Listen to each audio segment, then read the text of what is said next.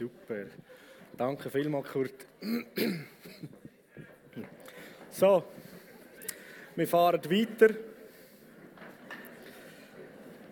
Auch wenn ich denke, dass wir noch einiges könnten miteinander weiter austauschen. Und das ist ja auch gut. Lasst uns in dem wachsen, Experten werden und dem Wesen vom himmlischen Vater immer mehr auf die Spur kommen. Super. Der Kurt hat es am Anfang erwähnt, das Buch Kultur von der Ehre. Ähm, wenn du das noch nicht gelesen hast und hast, dann empfehle ich es dir spätestens ab dem heutigen Abend. Setz dir das auf deine Prioritätenliste, auf deine Bücherliste, von denen, die du liest, weil es ist für dein Leitersein eine extrem große Hilfe zum einen und zum anderen, weil wir als Gemeinde ähm, diese Kultur, diese Umgebung kreieren, leben und wollen erhalten und sehen, dass es immer stärker wird, ist es eigentlich fast Pflicht, oder? dass dich in dem Sinne immer weiterbildest. Der Kurt hat es auch kurz erwähnt, das Wort «er». Äh, wie füllt man das? Ein, zwei Gedanken dazu. Ich glaube, so das Wort «er» haben wir so im deutschen Sprachgebrauch viel mehr so die Bilder und die, äh, das Verständnis, dass jemand an einem anderen Ehr gibt, weil die Person die Ehr verdient, oder? Und die Kultur von der Ehr wäre dann gemünzt, ich muss irgendwo herausfinden, was ich im anderen kann ehren kann. Aber die Kultur von der Ehr, so wie das da gemeint ist, als auch was, was die Bibel mit, mit Ehr zum Ausdruck bringen, ist nicht, was sehe ich bei einem anderen, um ihm nachher das Feedback geben und ihm Ehr geben, sondern dass ich verstehe, dass ich eine Person bin, wo ich, ich nehme jetzt mal das Wort ehrwürdig bin.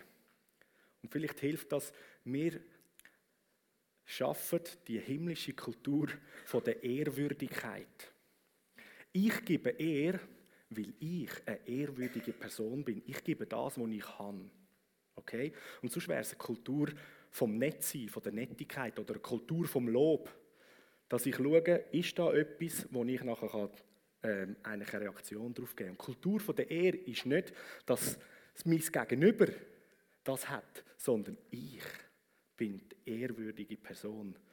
Der himmlische Vater, er ehrt uns, er liebt uns, weil er die Liebe ist, oder?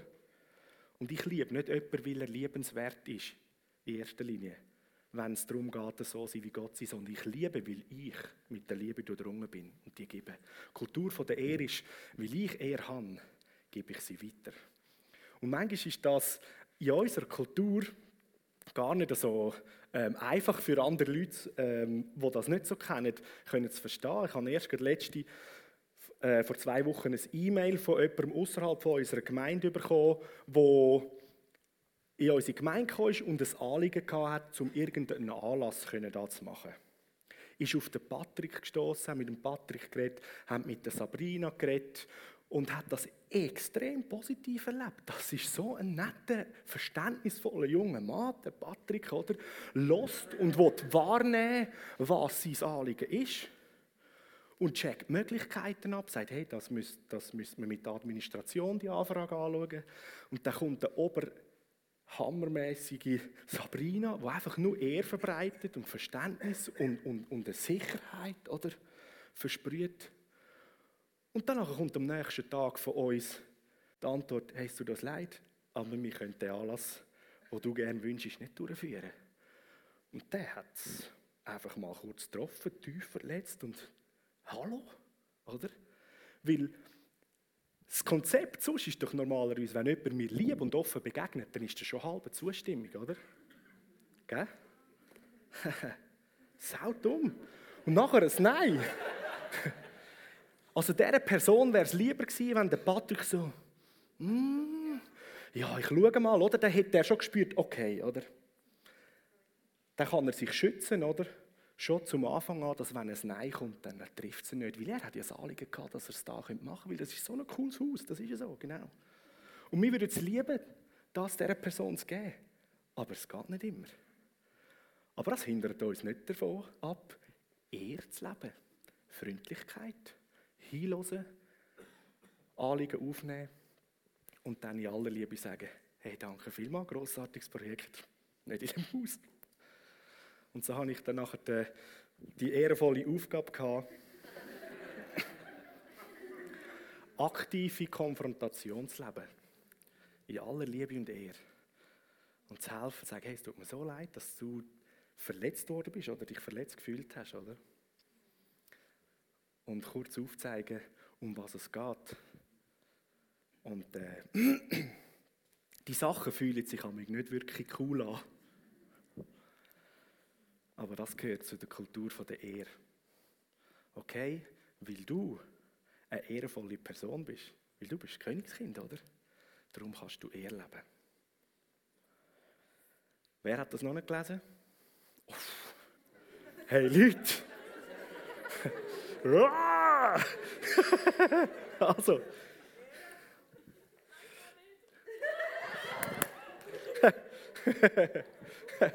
Okay, nachdem dass du erlebt hast, dass du es kannst fangen, kannst du deine Lüge. yes, genau. Super. Genau. Also, in einer Kultur von der Ehr oder von der Ehrwürdigkeit geht es darum, oder anders gesagt, eine Kultur von der Ehr ist nicht wirklich die Kultur, wenn nicht innerhalb von dieser Kultur in dieser Lebensweise auch aktiv effektive Konfrontation gelebt und ausgeübt wird. Und der Kurt hat schon gesagt, dass so wie der Boden oder das wichtige Umfeld ist so die Sicherheit. Und man kann auch sagen, der sichere Hafen. Und auch dort wieder ist das gleiche Prinzip wie bei der Ehre. Ich ehre, weil ich Ehre habe, eine ehrbare Person. Sicherheit wollen wir von der Welt her immer gerne von außen her schaffen, oder? Kein Krieg, jeder hat genug Geld, Äußerlichkeiten schaffen, dass ich mich sicher fühlen kann. Und die Bibel bringt etwas ganz anderes. Wo zum Beispiel Jesus im Sturm war, die Jungs haben Angst gehabt. Und Jesus pennt im Schiff, oder? Der große Sturm. Wer kennt die Geschichte? ah, gut. Sonst hätten wir jetzt angefangen, Bibel zu verteilen.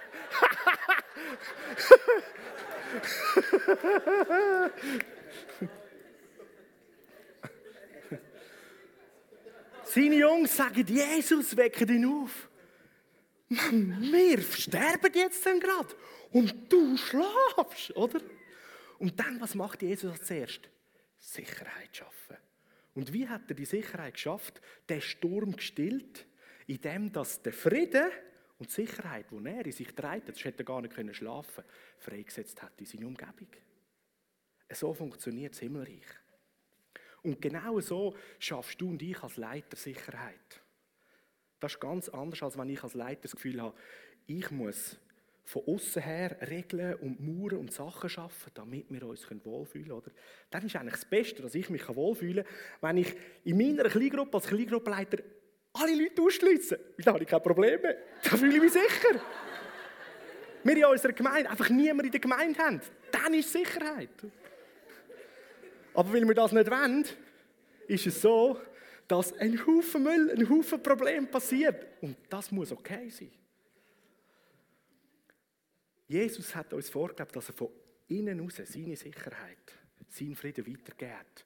Und die Bibel sagt, wo Jesus auf die Welt gekommen ist, sind die Engel gekommen zu den Hirten aufs Feld und sie, es heißt, sie haben da gesungen und verkündet, er ist Gott im Himmel und dann heißt und Frieden auf Erde und dann im Urtext heißt in den Menschen von seinem Wohlgefallen. Okay? Und wenn man das solistisch, oh, Frieden auf Erde, er bringt es von außen, oh, Heiland, schau, dass der Krieg nicht ist und oh, äh, du hast doch gesagt, du bringst ihn. Ja, ja, er hat gesagt, er bringt ihn. Weißt du, wie er bringt? Frieden in den Menschen. Das heißt, wenn wir das Thema Konfrontation im Königreich anschauen, dann geht es darum, dass du verstehst und lernst, von mir innen, raus, fängt es an. Der Frieden muss da innen sein und gespürt sein und verstanden sein. Und dann kann ich den Frieden rausgeben. Dann kann ich die Welt befrieden. Dann kann ich meine Umgebung befrieden. Oder befriedigen. Wie immer.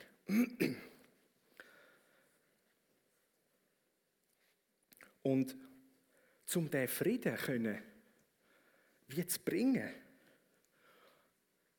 gehören Ehr und Konfrontation wie zwei, wie, zwei, wie ein Bärli zusammen.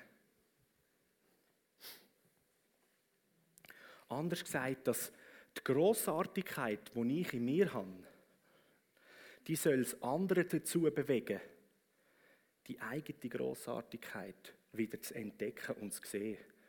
Weil wenn irgendwo ein Problem auftaucht und irgendwo Sünde im Leben von einem Menschen oder von einem Christ wieder erscheint, dann ist der Fall, dass die Person die Grossartigkeit von sich selber irgendwo vergessen hat oder etwas überdeckt hat. Und dann gilt es, dass ich das wieder in der Person helfe, zum Vorschein bringen. Weil dann kann die Person das Problem lösen. Das haben wir letzten Herbst gehabt. Wer ist die beste Person, um ein Problem zu lösen? Die, die der Besitzer vom Problem ist, oder? Und bei den meisten Problemen bei uns in der Gemeinde bist nicht du als Leiter der Besitzer von dem Problem. Aber du als Leiter bist in der Nähe und bist unterwegs mit einer Person. Und du kannst dieser Person helfen, dass sie begreift, ah, ich bin der Besitzer von einem Problem. Und sie dann ermächtigen dazu, das Problem zu packen und zu lösen. Wenn du eine Bibel hast, und ihr habt ja mir bewiesen, dass ihr Geschichte kennt, dann schlag mal auf im Galater, Brief, Kapitel 4, und dann lesen wir dort mal von Anfang an. Da schreibt der Paulus, allerdings wiese ich euch auf Folgendes hin. Solange der Erbe noch unmündig ist, unterscheidet ihn nichts von einem Sklav, obwohl er doch der künftige Herr vom ganzen Besitz ist. Er ist vielmehr an Vormünder unterstellt und sein Vermögen wird von Treuhändern verwaltet bis zum Zeitpunkt, wo sein Vater festlegt. Genauso ist es auch bei uns gewesen. Wo wir noch unmündig sind, sind wir den Vorstellungen unterworfen gewesen, die in dieser Welt geherrscht haben und sind ihre Sklaven gewesen. Doch wo die Zeit dafür gekommen ist, hat Gott seinen Sohn gesendet und er ist als Mensch von einer Frau geboren und ist im Gesetz unterstellt worden. Auf diese Weise hat Gott die freikaufen, die im Gesetz unterstanden sind, also die Sklaven. Wir sollen aus dem in alle Rechte von Söhnen und Töchtern von Gott eingesetzt werden. Und weil ihr jetzt als seine Söhne und Töchter, äh, weil ihr jetzt also Söhne und Töchter sind, hat Gott den Geist von seinem Sohn in eure Herzen gesendet. Der Geist, wo in uns betet und Abba Vater ruft oder Papi sagt. Daran zeigt sich, dass du kein Sklave mehr bist, sondern ein Sohn. Wenn du aber ein Sohn bist, bist du auch ein Erb. Gott selber hat dich dazu bestimmt. Das ist ein hammermäßiger Text und eine ganz wichtige Stelle. Zum Verstehen, wenn du dich selber Christ nennst, dann sagt die Bibel, du bist früher ein Sklave unter das Gesetz der Sünde. Und jetzt bist du Sohn und hast den Geist vom Sohn, bist du Sohn und Tochter, hast den Geist vom Sohn, den Heiligen Geist bekommen, den Geist Gottes selber, den Geist von Jesus Christus. Und hast darum mit dem Heiligen Geist alles bekommen, jede Fähigkeit und das ganze Potenzial, um das leben und das sein und das tun, was Jesus für dich gemacht hat, dich in die Freiheit herausholen. Jetzt kannst du als freier Mensch leben, bist nicht mehr Sklave. Und auch bei der Konfrontation für uns als Leiter geht es darum, das ist, das ist sozusagen das Wichtigste von dem ganzen sagen wir, Kapitel oder Thema. Es geht zuerst um mich. Ich muss verstehen und fühlen und erkennen, dass ich frei bin und dass ich befähigt bin um können herrschen über mein Leben, können mich unter Kontrolle halten, mein Leben kontrollieren und lenken. Auch im Galaterbrief steht nämlich, was das der Heilige Geist in uns bewirkt. Eine großartige Frucht. Die Frucht der Liebe, die sich ausdrückt in ganz verschiedenen Facetten. Der Heilige Geist wirkt die Frucht von der Liebe oder die einen nennen es Geistesfrüchte. Mehrere, wenn man im Text anschaut, es ist eine Frucht Liebe. Und die Liebe hat wie ein Haufen Schnitz, wenn du eine Orange nimmst. So. Und die heißt Treue und so weiter. Und eins davon heißt Selbstbeherrschung. So rein von dieser Stelle verstehen wir, dass der Mensch durch den Heiligen Geist die Fähigkeit, die Fähigkeit bekommen hat, so sich selber zu leiten und zu beherrschen, wie Gott sich kann führen und leiten. Hey, das ist hammermäßig. Die Erkenntnis musst du mal auf der Zunge vergehen lassen. Das ist der Honig. du kannst dich selber kontrollieren. Und seit wir frei geworden sind, sagt die Bibel, oder? Nicht mehr Sklaven, ist jeder andere freie Mensch genauso befähigt, sich selber zu beherrschen und zu kontrollieren. Und eine zweite Erkenntnis ist, dass wir Menschen nicht andere können kontrollieren können. Es geht nicht.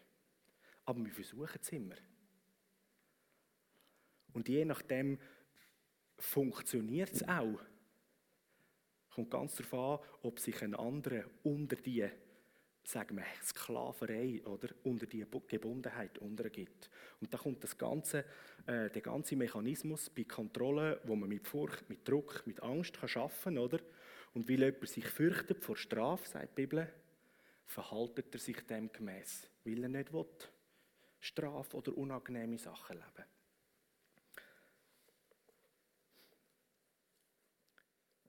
Und da ist der erste Punkt, wo du dich selber kannst fragen Lebe ich wirklich als die befreite Person? Lebe ich als der freie Leiter, die freie Leiterin, wie ich es eigentlich bin? Oder wo bin ich selber, wo gebe ich mich selber immer wieder ein? Eigentlich in eine, in eine Gebundenheit oder in eine, in eine Sklavenmentalität hinein. Das sind zum Beispiel so Ausdrücke, die wir dann machen, die uns das anzeigen. Ich kann einfach nicht anders. Das, das kann ich nicht lösen. Es ist jetzt einfach so. Vielleicht bist du irgendwie an einem Ort, in einem Job, wo es extrem schwierig ist. Und jetzt ist die Problematik, wenn ich das Gefühl habe, oder meine Vorstellung ist, ich muss da arbeiten. Es gibt vielleicht einen Haufen Gründe, weil ich Geld brauche und weil ich das Gefühl habe, das ist die einzige Möglichkeit. Jetzt habe ich diesen Job einmal. Außerhalb finde ich nichts mehr. Oder? So ganz viele Sachen, wo, uns, wo wir uns wie binden lassen. Dann bin ich eigentlich nicht mehr frei. Und da gibt es nur noch die Möglichkeit, Heiland, hilf mir irgendwie, dass ich das überlebe. Weil ich bin ein Sklave und die Verantwortung ist offensichtlich nicht an mir, um das Problem zu lösen. Und ich bin dem hoffnungslos ausgestellt. Ja, aber die Bibel sagt, du bist ein freier Mensch. Wer sagt, dass du in diesem Job rein musst hocken? Niemand außer du. Du entscheidest, ob du das weiterhin machst. Und du kannst ein Ja haben dazu, zu etwas ganz Schwierigem, aber dann hast du dich ein Ja entschieden. Und dann ist der Schmerz oder das Schwierige anders zum Umgehen, zum Annehmen. Versteht ihr das? Und es ist so oft, dass wir auch als Christen in Situationen sind und weil das Programm läuft, merken wir gar nicht, dass wir uns ständige Gebundenheit geben, weil wir sagen, das und das und das und das kann ich nicht ändern.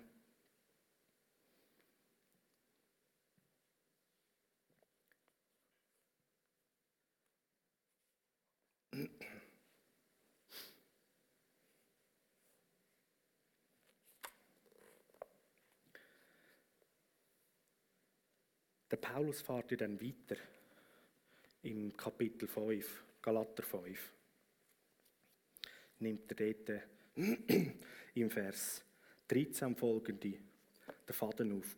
Geschwister, ihr seid zur Freiheit berufen. Das ist mal wichtig, oder? Wir sind zur Freiheit berufen.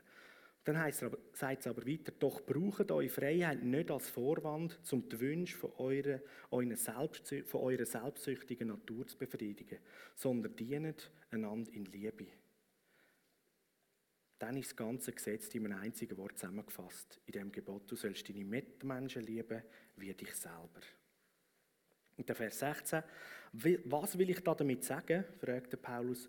Lass den Geist Gottes dein Verhalten bestimmen dann wirst du nicht mehr den Begierden von deiner eigenen Natur nachfolgen. Und dann kurz darauf kommt dann eben die Stelle, die Frucht vom Geist, was sie bewirkt. Lass den Heiligen Geist dein Leben bestimmen, weil er ist der Geist der Freiheit. Und jetzt ganz praktisch für uns als Leiter da in der Gemeinde, wir leiten alles gläubige Leute, da kannst du mehr oder weniger davon ausgehen, dass die Personen, die du leitest, den Heiligen Geist in sich haben, den Geist von der Freiheit. Also hat die Person in sich die Befähigung, sich selber zu kontrollieren. Also ist das eigentlich recht cool. Du kannst mit Menschen kommunizieren und leiten, die die Möglichkeit haben, um sich selber zu kontrollieren. Also brauchst du eigentlich keine Regeln. Du musst sie nicht kontrollieren sondern der Punkt ist, dass wir im anderen gegenüber ähm, an Geist, wo in ihnen ist, appellieren oder den Geist ansprechen, dass die Selbstbeherrschung und die Erkenntnis über die Freiheit und über die Ehrbarkeit und die Größe, die eine Person hat, wieder steigt und eine Person in dem Bereich, wo wir miteinander ähm, ein Thema haben, die Person anfängt, eine andere Entscheidung zu fällen oder anfängt, sich zu überlegen, was will ich? Wie entscheide ich? Und ganz wichtig ist im Ganzen immer wieder, die Geistesfrucht ist die Liebe.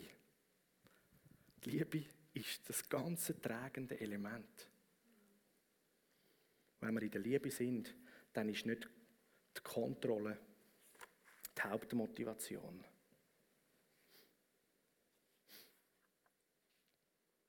So, eine ganz wichtige Sache für uns als Leiter, wenn es darum geht, zum Konfrontieren, zum etwas ansprechen. Es geht nie darum, dass meine Motivation ist, dass ich jemanden dazu bringen das zu tun, was ich will. Und das wäre Kontrolle. Einfaches Beispiel. In der Kleingruppe möchte ich gerne als Leiter, dass alles gesittet und gemäßigt und anständig zu und her geht. Schon gut.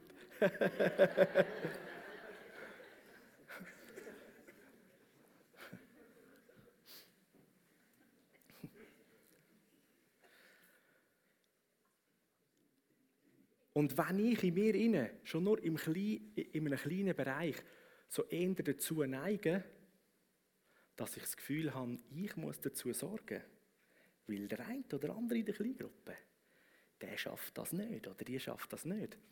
Da fange ich mir an Gedanken machen, was für oder, Regeln oder Sachen fange ich an einrichten, damit die Leute sich gemäß dem verhalten. Kommen damit? Oder vielleicht noch besser, jemand kommt in die Gemeinde und du hast die Person auch schon kennengelernt und die ist noch nicht in einer Kleingruppe und will gerne in eine Kleingruppe. Und du sagst, der Hühnerwitzbold, den hole ich nicht in meine Kleingruppe. Weil dann haben wir immer da Huwabohu, oder? Control! Ich tue von Anfang an sicherstellen, dass nichts in mein Umfeld hineinkommt, wo mir könnte Probleme verursachen So, wenn immer wir königreichsmäßig konfrontieren, dann prüf dich. Bist du in der Freiheit? Ist deine Motivation, Grossartigkeit im anderen anzusprechen, der Geist? Es geht darum, dass wir unserem Geschwisterten in dem Sinn dienen, dass wir etwas ansprechen oder etwas reflektieren, wo könnte sein, dass die Person im Moment gar nicht mehr sieht oder vergessen hat. Und das auf den Punkt bringen. Und es kommt eine neue Sichtweise von meiner Seite her. Wir können das tun, indem wir eine Frage, eine gute Frage hineinwerfen können.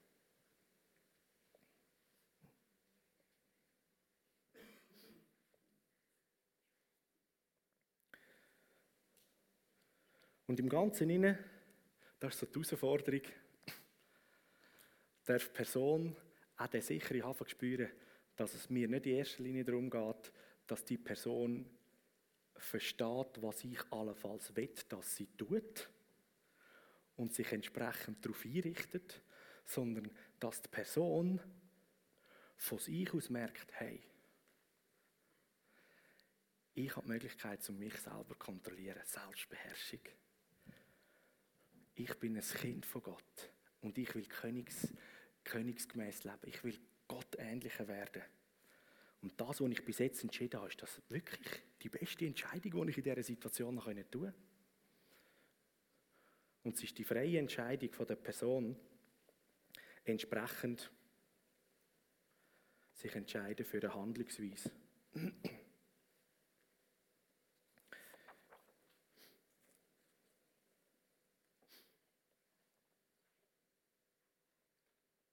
Die Frage ist immer wieder, glaube ich selber, dass ich andere kontrollieren kann?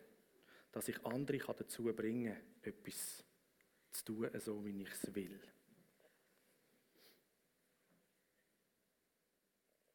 Wenn du das in dir merkst, dann geht es darum, dass das Denken änderst und frei wirst davon.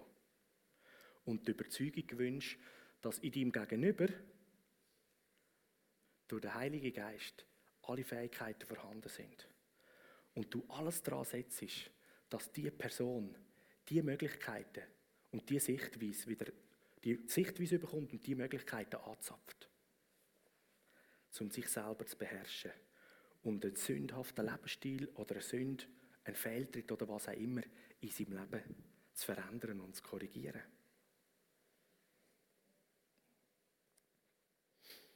Es gibt, wenn wir als Gemeinde so unterwegs sind, in dem, was Gott uns schenkt, mit, mit, mit Wirkungen von Heilung, mit einem Haufen ähm, Gegenwart von ihm, Menschen, die sich bekehren.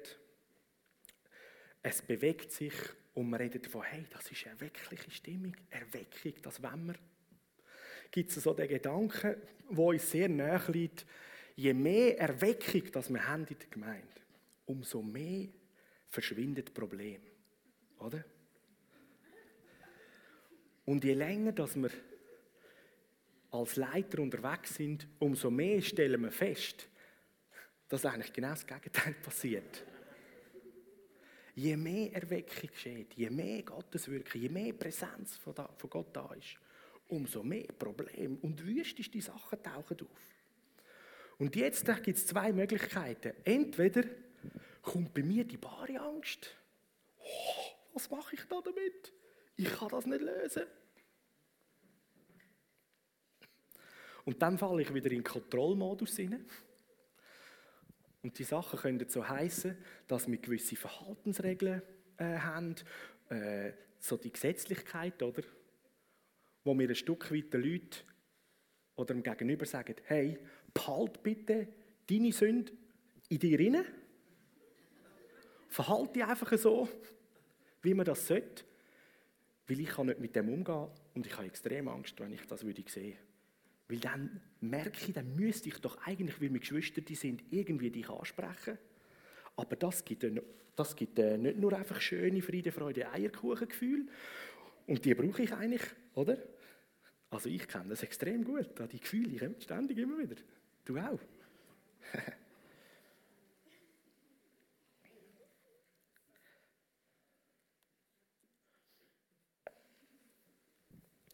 Und wenn wir begreifen, je mehr das Gott wirkt, je mehr Erweckung kommt, umso mehr kommen Probleme an die Oberfläche und merken, hey, das ist grossartig. Weil wenn sie sichtbar werden, hat die Person die Möglichkeit, um die Sache zu lösen.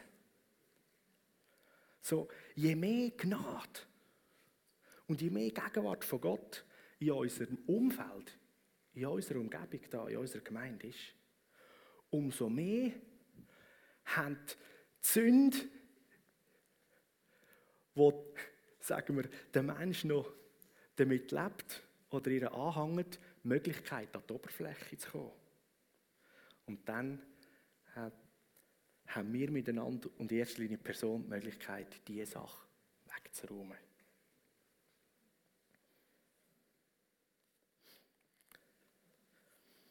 Der ähm, Danny Silk äh, stellt eine ganz coole Frage. Was denkst du? Ist der Himmel ein Ort, wo Gott alle Entscheidungen kontrolliert?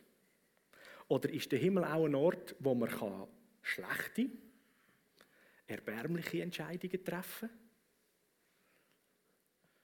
Ja, der Himmel ist ein Ort, wo man auch schlechte Entscheidungen treffen kann. Sonst hätte der Teufel sich nicht entscheiden können für sich eher zu holen. Oder der Garten Eden.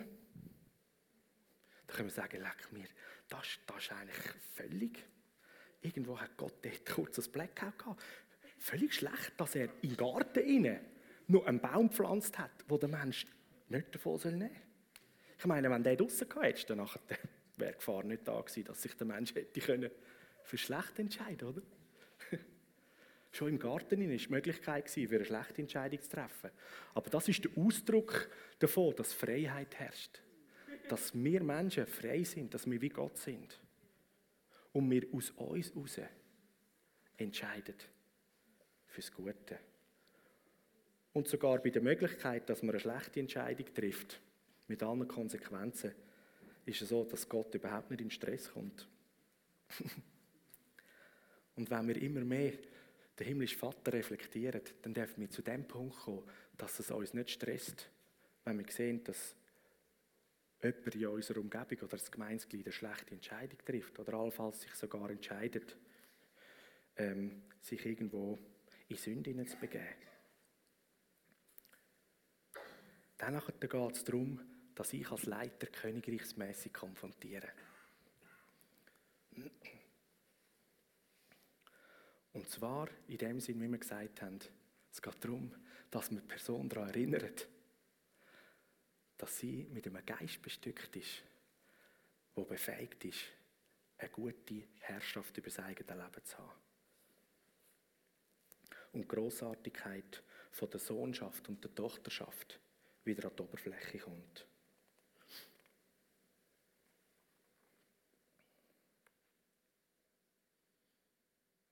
Es geht darum, dass wir als Leiter immer wieder neue kreative Wege entdecken und Möglichkeiten uns zu eigen machen, wie dass wir das Gegenüber bei der Konfrontation ermächtigen, dass sie sich selber leitet und managt. Die Leute wo sagen wir entgleiset oder in Sünd sind. Und man könnte sagen, sie haben Kontrolle verloren als Kind von Gott. Gute Entscheidungen zu treffen. Hast du vielleicht auch schon gehört, wenn du mit Leuten redest, sie sind irgendwo in einer Sünde oder in einer Gebundenheit, ist so die Aussage, ich will gerne, aber ich kann nicht anders. Es tut einfach.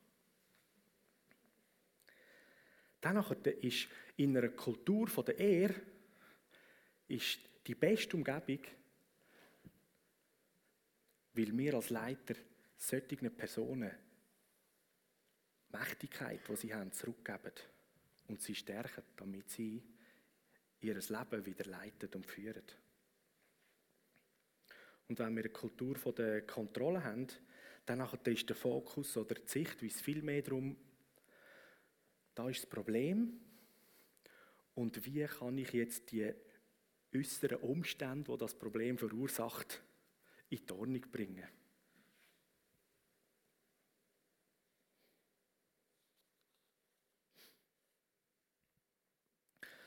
Warum das Kultur von der Ehe ähm, wichtig ist, dass wir auch lernen konfrontieren und konfrontieren als Leiter, und uns nicht davor verstecken oder weigern, ist es so, dass wir verstehen müssen, wenn Menschen im Umfeld der Gesellschaft in ihrer Sünde leben und wir nicht dazu sorgen, dass der Dreck, wo das verursacht, aufgeräumt wird, dann wird unser Umfeld giftig. Dann ist es ungesund, um da drin zu leben.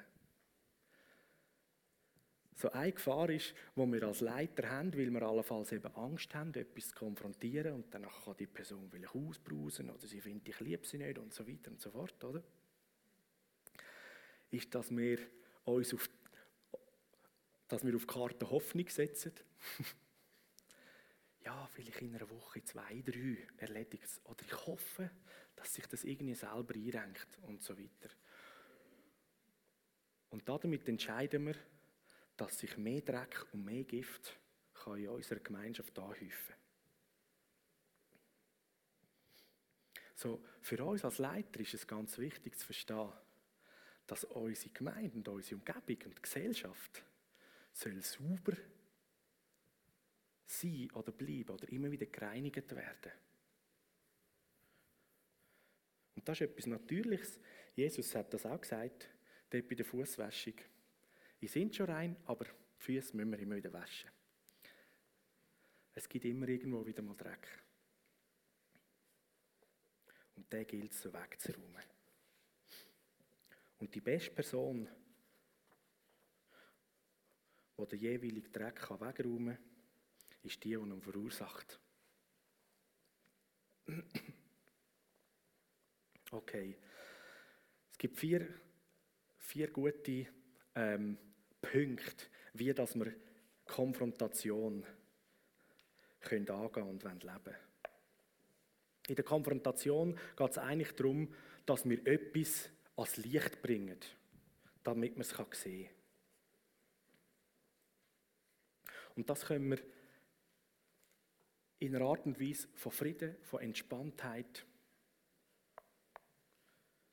ähm, machen. Und das zeigt, dass wir kein Bedürfnis haben, um jemanden zu kontrollieren.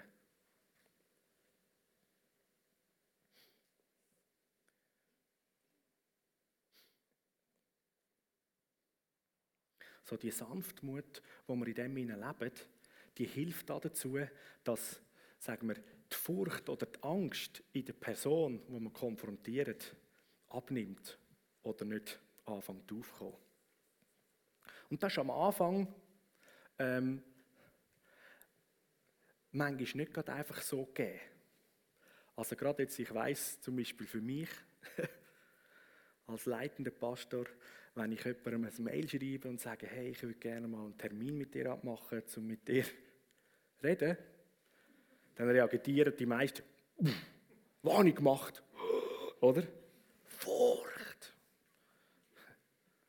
Oder wenn ich jemanden im Foyer draußen sehe, wow, hey, schön dich zu sehen. Du, ich hätte da etwas auf dem Herz, kann ich das mal mit dir besprechen? Was passiert, oder? Ganz oft die Reaktion. Das kommt davon, dass wir in einer Welt leben, wo eben nicht die Kultur von der Ehre die vorherrschende Kultur ist, sondern von der Kontrolle. Und wir kennen, was dort dann passiert. Also, Punkt Nummer eins zum Notieren. Als erstes beim Konfrontieren, das ist der Unterschied so zu der Kultur der Kontrolle, ist es, dass ich, eben es geht darum, etwas ans Licht zu bringen, dass ich Konsequenzen aufzeigen kann, wo ein jeweiliges Verhalten oder Problem verursacht, anstatt dass ich der Person anfange, lehrmäßig beibringen, was man müsste machen, wie man sollte denken und versuchen, die Person dort wissensmäßig zu stärken. Es geht darum, weil ich gehe davon aus, dass der großartige Heilige Geist im Gegenüber ist. Das heißt, wenn ich Konsequenzen kann ans Licht bringen kann, die etwas verursacht, kann die Person sagen, uh, der Heilige Geist, der in mir wirkt, hat eine ganz andere Intention. Das habe ich gar nicht gesehen. Also, was könnte ich denn tun? Als Nummer zwei, bring auf den Tisch oder neu an die Oberfläche, was die Leute oder die, die jeweilige Person eventuell vergessen hat über sich selber, nachdem sie einen Fehler gemacht hat oder in Sünde ist. Weil ganz oft ist es so, dass wenn mir irgendwo ein Fehler oder eine Sünde im Leben unterläuft und ich das checke, meistens checken wir das ja gut, dann fangen wir uns an mit dem identifizieren und sagen, vom ich habe einen Fehler gemacht, ich bin ein Loser, oder? Oder ich habe eine Sünde begangen, ich bin ein Sünder, dann wird es plötzlich zu deiner Identität. Und du vergisst, wer du eigentlich bist. Nämlich genau nicht die Person, wo du jetzt das Gefühl hast, bist. Ich bin der Versager.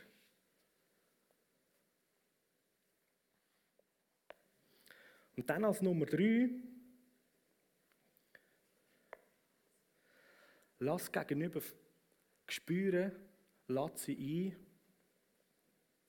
mit dir zusammen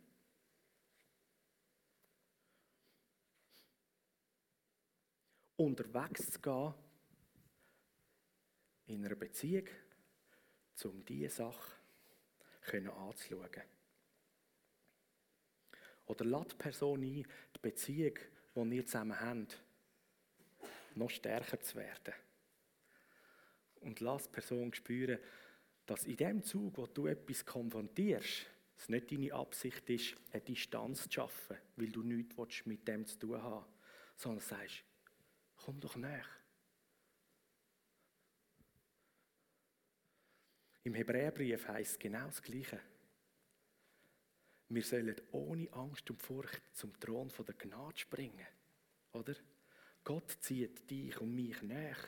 Genau in dem Moment, wo wir uns bewusst werden,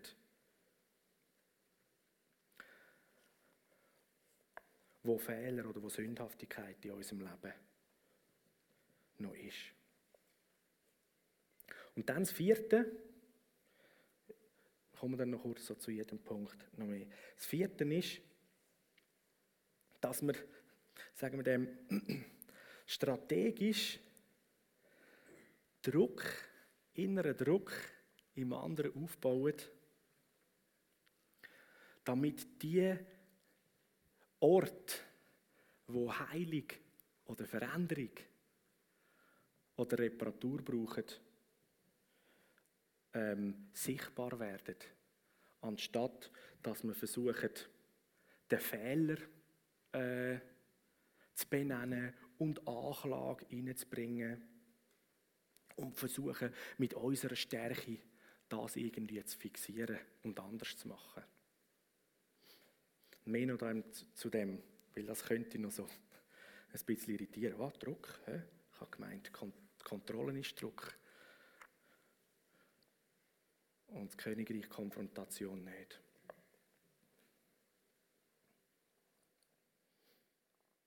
Okay.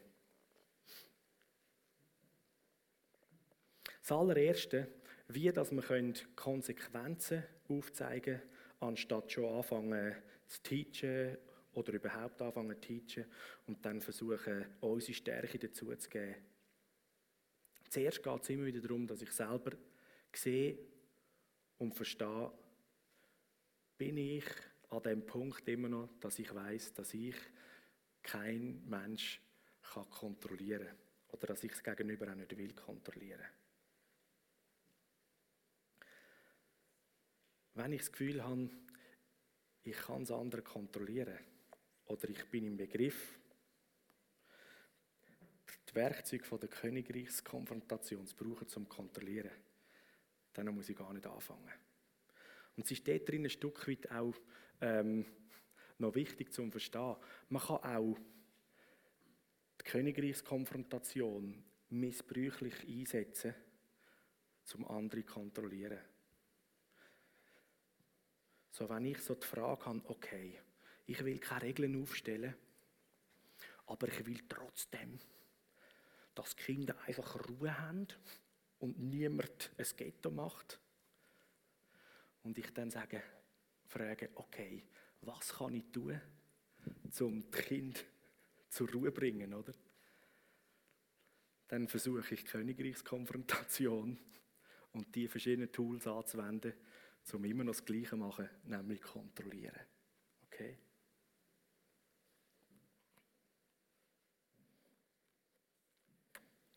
Als zweites ist es wichtig bei der Konfrontation, dass ich einen Unterschied mache zwischen Konsequenzen und Strafe. Konsequenz und Strafe ist nicht das Gleiche. Und es geht darum, dass wir Konsequenzen ja können aufzeigen können. Und dort gilt es, dass wir immer auch wieder vorsichtig sind. Weil wir haben auch in unserem Leben äh, oder aus Erfahrung äh, schon immer wieder ähm, erlebt oder die Erfahrung gemacht, oder vielleicht selber als Eltern bei den Kindern, dass wir das Gefühl haben, wir sind ganz schlau und wir reden sicher nicht von Strafe, oder? Weil da kommen wir so plötzlich noch mit, langsam auch mit dem Gesetz ähm, in Konflikt. Oder Strafe ist, ist etwas, was man nicht tun sollte und so weiter. Also ich nenne das einfach Konsequenzen, oder? Und eigentlich ist das, was wir als Konsequenz nennen, einfach eine verkappte Strafe. Also Konsequenz ist etwas anderes. Oder dass wir dann in dem Sinn die, die Strafe oder auch die Konsequenz als eine Disziplinierungsmaßnahme anwenden, oder? Und Disziplin, auch von der Bibel her gesehen, ist etwas Gutes, etwas Grossartiges. Weil Disziplin hat mit Liebe zu tun. Disziplin ist immer verbunden mit der Liebe. Und solange Disziplin sich anfühlt oder aussieht wie Strafe, dann sind wir auf der falschen Schiene. Weil dann versuchen wir als Leiter oder als Eltern unsere Furcht vor dem Dreck, den das andere gegenüber macht, zu verkappen oder zu verdecken. Und allenfalls noch zu rechtfertigen, warum das jetzt nötig ist, dass wir Kontrollen ausüben.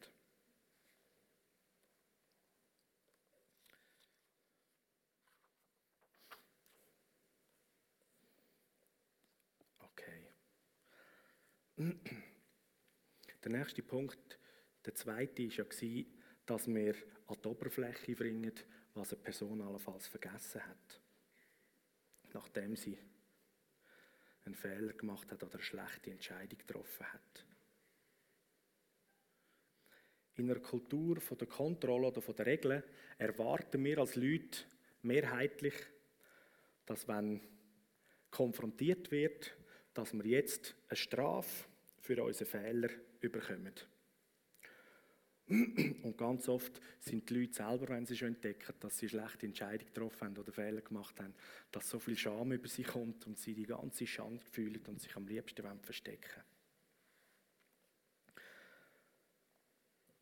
Und Scham ist nicht nur einfach ein Gefühl, sondern es ist ein ganzer Geist, der eigentlich da dahinter steckt und unsere Identität anfängt zu attackieren und zu zerstören vom Einzelnen. Und der Geist, der belügt uns und der versucht uns dorthin zu führen, dass wir Sachen über uns glauben und das Verhalten anfangen, wegen dem an den Tag legen, wo weiter weg ist von dem, wo wir eigentlich sind. Und wenn wir als Leiter dann auch eigentlich diesen gleichen Lügen von dem Geist anfangen Glauben schenken, das Gefühl haben, die Person ist wirklich die Hinterstletzte und die ist es, oder? Dann sind wir weiter weg davon, damit, dass wir einer Person könnten dienen in der Konfrontation.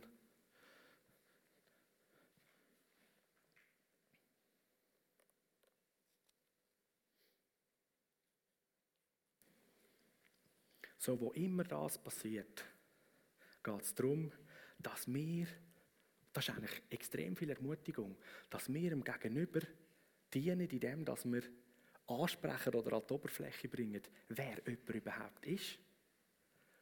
Und dann ist ganz wichtig, es ist Liebe und nicht Anklage, oder? Man kann das sogar nämlich auch so mit Kontrolle machen. Jetzt habe ich gemeint, du bist bekehrt und du hast doch Geistestaufe erlebt. Da kenne ich noch fast so ein bisschen meine Eltern.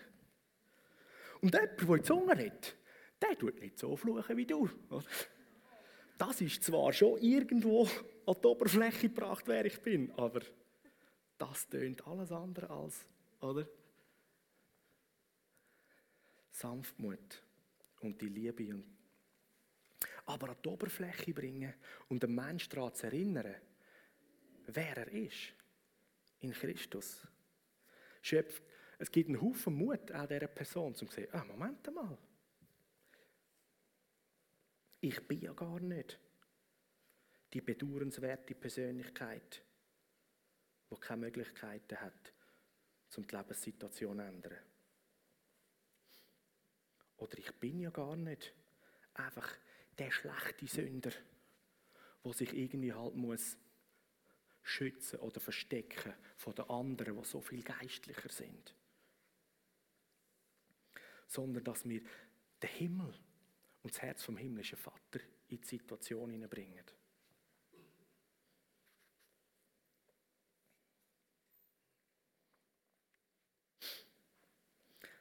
Dann das dritte Ziel in der Konfrontation ist, dass wir das Gegenüber einladen, noch in einer engeren oder stärkeren Beziehung miteinander unterwegs zu gehen.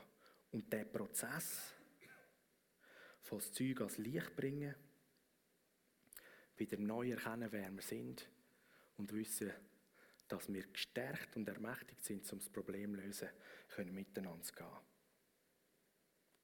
Und Beziehung ist immer die erste Priorität oder das Wichtigste in dem Sinne. Und sobald wir in Distanz gehen, dann haben wir immer weniger Möglichkeit, um dort erfolgreich zu sein. Der Setal hat das vor ein paar Wochen so hammermäßig in einem persönlichen Zeugnis erzählt, wo er sich hat können entscheiden gehe ich jetzt in meinem Herz auf Distanz zu meinem äh, Hauptpastor oder gehe ich zu ihm und schildere ihm, wie es mir geht oder was in der Situation, die er dort erlebt hat, in ihm vorgegangen ist. Und er hat sich fürs Zweite entschieden und ist gegangen zum Erik.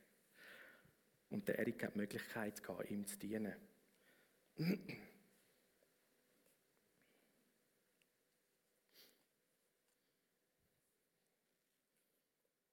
Okay. In dem dritten inne, wo es auch darum geht, eine Beziehung zu stärken, ist es ganz wichtig, dass man immer darauf achtet, dass Vertrauen, Vertrauen da ist. Sobald irgendwo Misstrauen oder Zweifel ins Spiel kommt oder ich spüre, dann gilt es, dass wir zuerst an dem arbeiten und überlegen, wie kann ich Vertrauen schaffen. Wie sobald eine Person in, dem, in der Konfrontation wieder mehr von der Furcht anfangen gesteuert werden, dann fahren ihre Selbstverteidigungsmechanismen auf. Und dann rede ich nicht mehr zum Geist der Person, sondern mehr zu der, zu der, zu der Rechtfertigung oder zu der Selbstverteidigung. Das kann dann ganz gut so tönen, dass wenn man miteinander im Gespräch ist, dass plötzlich so die Frage kommt, ja, sag mir doch einfach, was ich muss machen muss, damit dann da wieder Frieden ist. Oder kannst du mir sagen, wie weit dass ich dann gehen kann, was wäre noch für dich okay?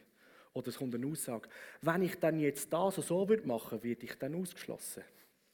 Und dann spüre ich, jetzt bin ich nicht mehr im Gespräch vom Vertrauen, sondern checkt die Person ab, was mag es leiden und ist am überlegen, kann ich das handeln, ertragen oder nicht. Und dann sind wir überhaupt nicht dabei, um das Problem zu lösen, sondern zum irgendwo in einem Agreement zu schauen, leben und leben lassen.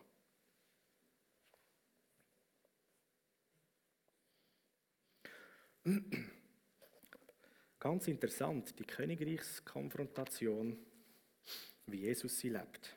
Zum Beispiel Matthäus 28, ganz am Schluss wo der Missions, ich sage jetzt bewusst, der Missionsbefehl ausgesprochen wird.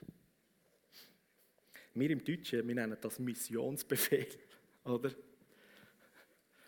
Und ich glaube, dass schon rein das Verständnis oder die Ausdrucksweise äh, ganz viel Negatives und Ungutes eigentlich prägt hat in den letzten Jahrzehnten und Jahrhunderten. Und ich, ich bin selber so in Predigten gehockt, wo feurige Evangelisten gut gemeint gesagt haben, Missionsbefehl, das ist im Befehlsform geschrieben, das stimmt. Da gibt es keinen, das müssen wir, ab auf die Straße, evangelisieren, du musst, oder? Und denk dran, jeder, der da ist, der fräst in die Hölle.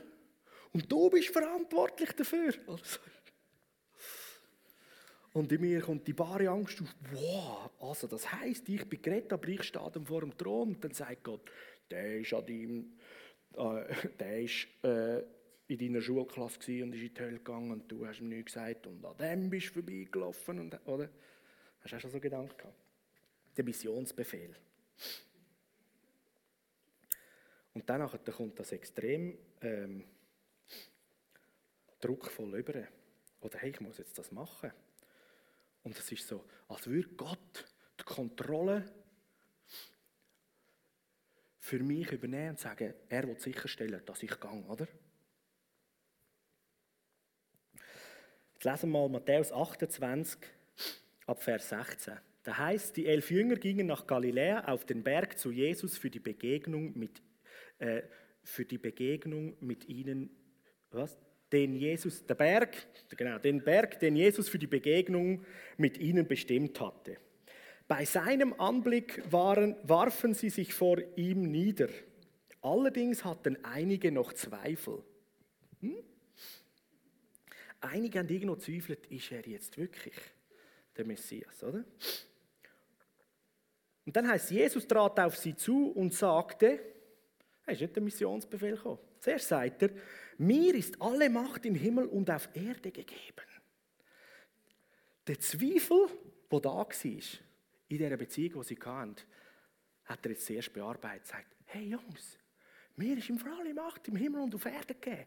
Und all das, was ihr gehört habt, dass wir miteinander sind, oder ihr habt schon geübt, das Zweite gehen und heilen und Tote auferwecken und so weiter. Und da, wo ich euch gesagt habe, hey Leute, mir ist alle Macht im Himmel gegeben. Und im Johannesevangelium lesen wir, dass die Jünger erlebt haben, dass Jesus ihnen gesagt hat, genauso wie mich der Vater gesendet hat, so sende ich jetzt euch. Und wenn sie jetzt nicht so ganz sicher sind, ob das wirklich aufgeht, vielleicht nach der Erschütterung, dass Jesus gestorben ist, oder? Sie finden, ja, du, das ist eine schöne Sache, oder? Jetzt schickt er uns, oder? Und dann geht es noch daneben, weil wir sind ja gar nicht fähig, oder? Und Jesus bearbeitet mal den Zweifel und sagt, hey Jungs, mir ist im Fall alle Macht gegeben. Und wenn ihr genauso gesendet sind wie ich, dann kommt das Ihnen doch in Erinnerung. Und ich jetzt euch sage, hey, euch ist alle Macht gegeben im Himmel und auf Erde. Und wenn das im Herzen ankommt, oder, dann sind die Zweifel mal ausgeräumt. Und dann sind wir wieder auf der Ebene der Beziehung und wo jemand versteht, wer er ist. Oder? Identität. Dann kann er wieder zum Geist von Ihnen reden. Und der Zweifel ist auf die Seite. Und dann heißt es, darum geht zu allen Völkern und macht die Menschen zu meinen Jüngern. Tauft sie auf den Namen des Vaters, Sohnes und des Heiligen Geistes und so weiter und so fort, oder? Appellieren daran, hey, was ist die Identität in Christus und was haben sie? Und aus dem heraus, hey, okay, hey Jungs, jetzt, jetzt, geht, jetzt schicke ich euch, oder? Aber jetzt sind wir wieder Freunde. Und mir gefällt eigentlich viel besser der englische Ausdruck, der Great Commission, der große Auftrag, oder? Das ist nicht so, wow, der Missionsbefehl, sondern hey, der Auftrag. Und wer einen Auftrag bekommt, der ist vom Himmel her auch befähigt, um den auszuführen. Und dass er ganz am Schluss noch sagt, hey, und etwas könnt ihr sicher sein, ich bin immer bei euch, bis ans Ende der Welt. Wir behalten die Verbindung. Wir bleiben in der Beziehung. Ganz gleich, ob du unterwegs einmal eine Scheißentscheidung triffst oder ein paar Sachen verbockst. Ich weiß, dass in dir mein Geist ist und du alle Fähigkeit hast, um die Sache aufzuräumen und sich selber zu beherrschen und zu kontrollieren. Yes. Also muss es Gott doch gar nicht tun.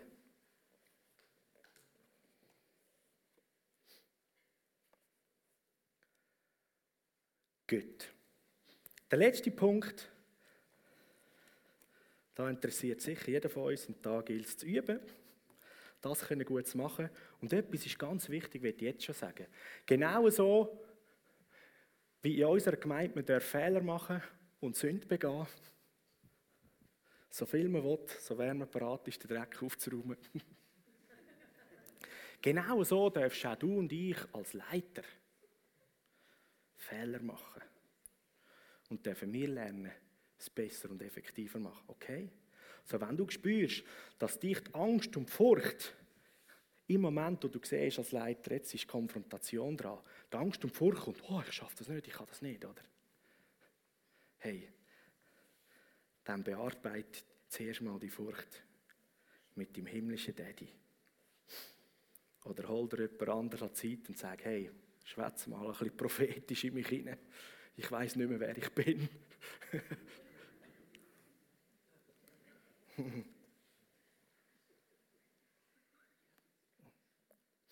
Okay, das vierte ist strategisch Druck beifügen,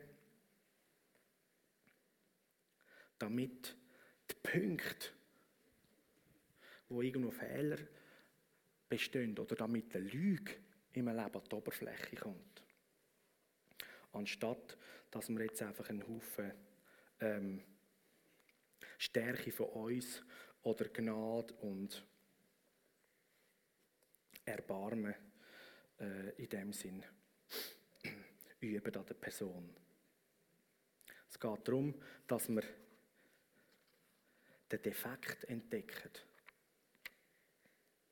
Und Druck aufbauen ist ganz wichtig zu verstehen. Druck nicht von außen, sondern Druck in der Person innen helfen zu erzeugen. Der Danny Silk bringt ein cooles Beispiel, wenn ich ein Loch bei einem Veloschlauch versuche zu finden. Dann nehmen wir ihn raus und dann pumpen brutal fest auf, oder? Und dann sehe ich, wo es rauspfuset, oder? Ich tue Druck im Pneu aufbauen, im Schlauch, damit ich sehe, wo das Loch ist. Und wenn ich würde Druck von außen aufbauen und versuchen, der Schlauch, ich weiß, irgendwo lässt er immer Lust aus und dann irgendwie den Schlauch anschreien, jetzt reiß die mal zusammen und lass die Luft nicht raus. Oder wir hauen den Pneu ein paar Mal, also, oder? Druck außen. Wenn du einmal Luft lässt, du, du weißt gar nicht, was ich alles kann.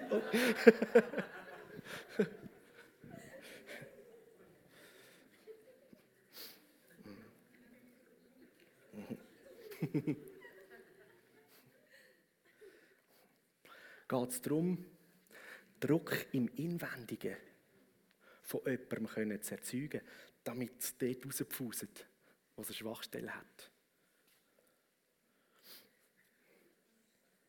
Weil äußerer Druck wird die Schwachstelle nie aufzeigen.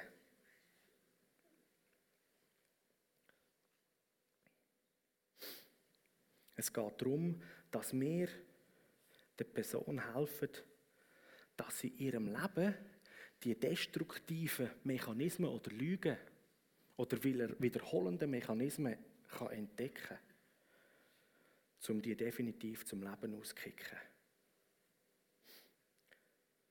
Weil wenn die nicht behoben werden, dann kann die Person in diesem Bereich wie nicht eine bessere Entscheidung treffen, sondern kommt immer wieder auf den Gleichschluss, dass das die beste Entscheidung ist.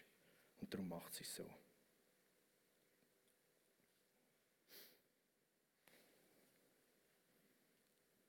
Und das Interessante ist, dass dort, wo wir Menschen, sage ich, den Defekt erkennen oder das Problem und so der Aha-Effekt kommt, da wächst plötzlich eine höhere Bereitschaft und eine Motivation, um die Sache zu lösen und aus dem Weg zu räumen. Und dann staunt man, wie schnell das irgend so etwas äh, dann auf, auf die Seite geht oder wie extrem gut und einfach wir das eigentlich können als Menschen. Weil im Herzen sich etwas verändert. Und dann fängt es sich gegen aussen an, so zu zeigen, wie mein Herz sich geändert hat. Und sonst ist immer der gleiche Punkt von außen, mit Druck, mit Regeln. Jemand muss sich extrem konzentrieren. Wie müssen wir uns genau verhalten? Was ist da ähm, erfordert zum Sein. Was sollte ich nicht tun und was sollte ich tun? Und in deinem Herz ist irgendwie etwas ganz anderes. Dann musst du dich ständig irgendwie so an die äußeren Regeln oder so erinnern und schauen, dass du da in dem laufst. Und wenn es in deinem Herz klar ist, dann lebst du einfach in Freiheit. So die Kraft der Konfrontation wirkt immer von innen gegen außen. Zuerst bei mir selber als Leiter und nachher ist die gleiche Wirksamkeit, wo im Gegenüber funktioniert.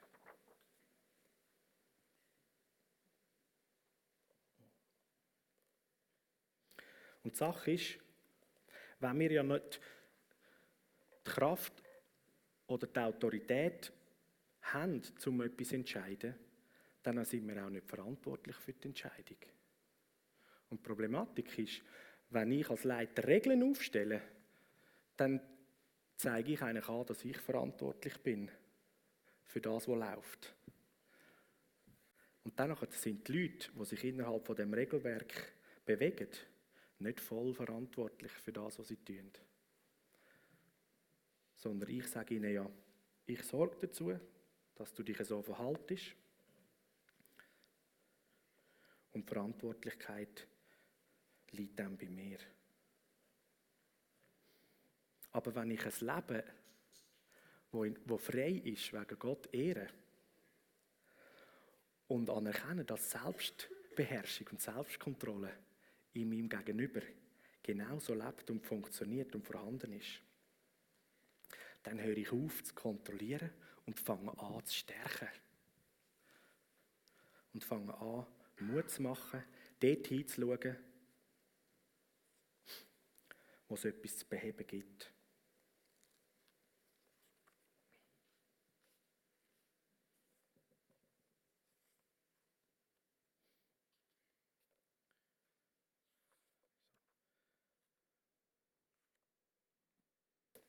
Noch eine letzte Aussage. Und da hören wir. Der Bill Johnson hat mal gesagt, wenn es dich nicht schmerzt,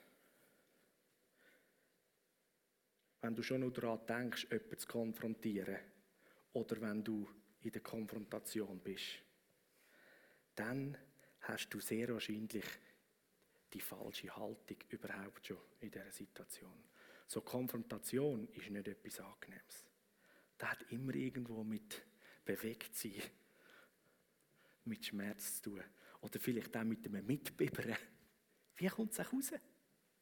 Weil es liegt nicht an mir, was rauskommt, sondern da innen ist es.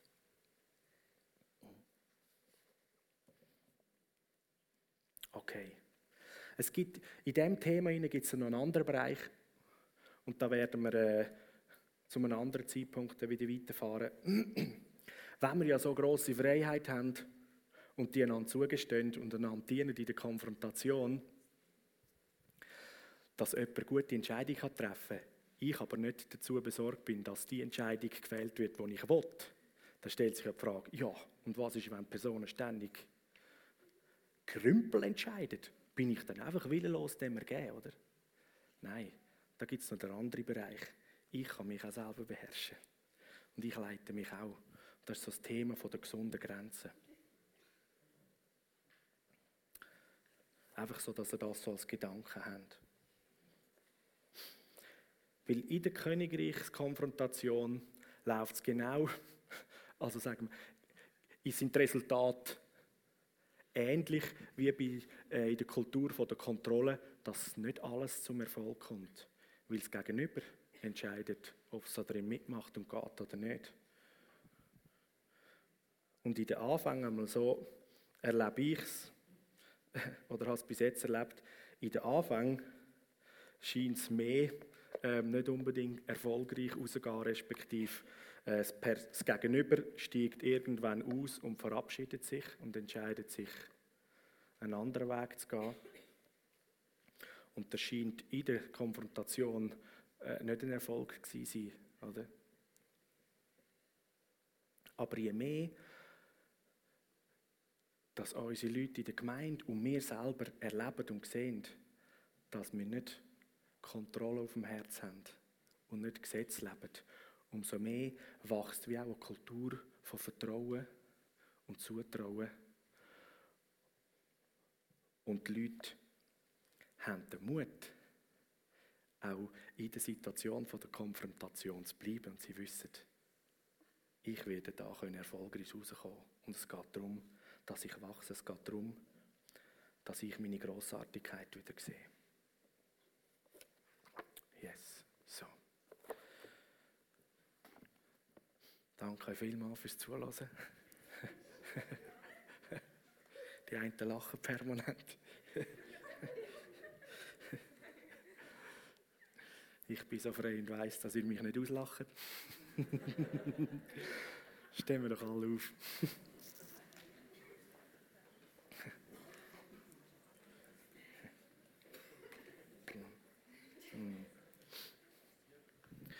Jesus, danke vielmal für die Freiheit, die du für uns gekauft hast. Und danke, dass wir deinen Heiligen Geist, deinen Geist selber bekommen haben.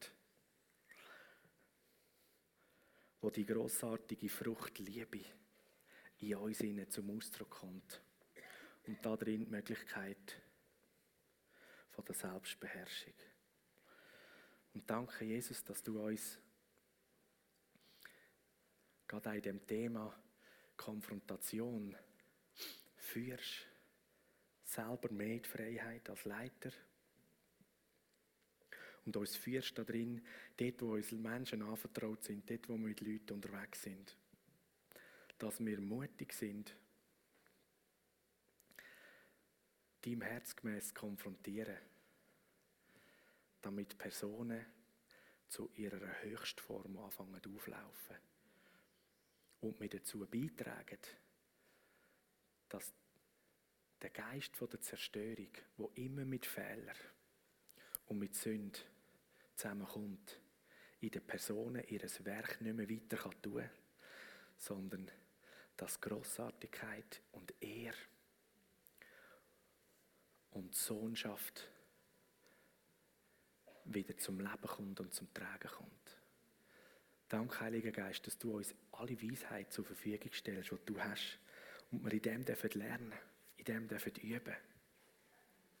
Und dass wir dürfen als Leiter und als Gemeinde wachsen in dieser Kultur, dass Konfrontation normal ist und zu der Kultur gehört und etwas Grossartiges ist und Segen bringt und Frieden bringt und Reinheit immer wieder schafft.